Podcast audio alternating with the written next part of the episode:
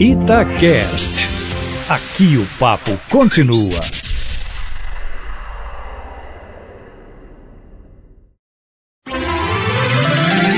Seu dinheiro vale ouro. Hoje é quinta-feira, dia da gente receber o nosso colunista de finanças pessoais, Matheus Machado. Matheus, o João Vitor mora em Congonhas, aqui na região central do estado, diz que já comprou passagem, pagou hotel, ou seja, tá, tá bem organizado para a viagem que ele vai fazer.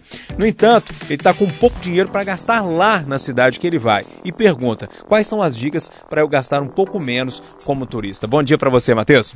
Bom dia, Júnior. Bom dia, ouvintes. Bom dia, João. O mais importante você fez, você já pagou a sua viagem. Agora, uma questão de pesquisar. Joga aí na internet quais são as opções turísticas que você tem para fazer nessa cidade e também procure se alimentar nos lugares onde os turistas não vão.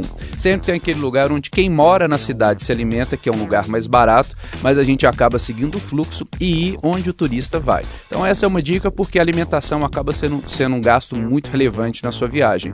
Outra opção interessante é você procurar promoções. Se você jogar na internet, você pode encontrar alguns pacotes onde já, às vezes já vai incluir um passeio pela cidade ou entradas mais baratas em parques. Eu não sei para onde você vai, mas sim, há opções de você gastar menos independente para onde você vai. Mais dicas, o pessoal te encontra lá nas redes sociais, Matheus? Isso mesmo, Matheus com th.p Machado e também pode baixar o aplicativo Vale Ouro para cuidar melhor do dinheiro que faz bem.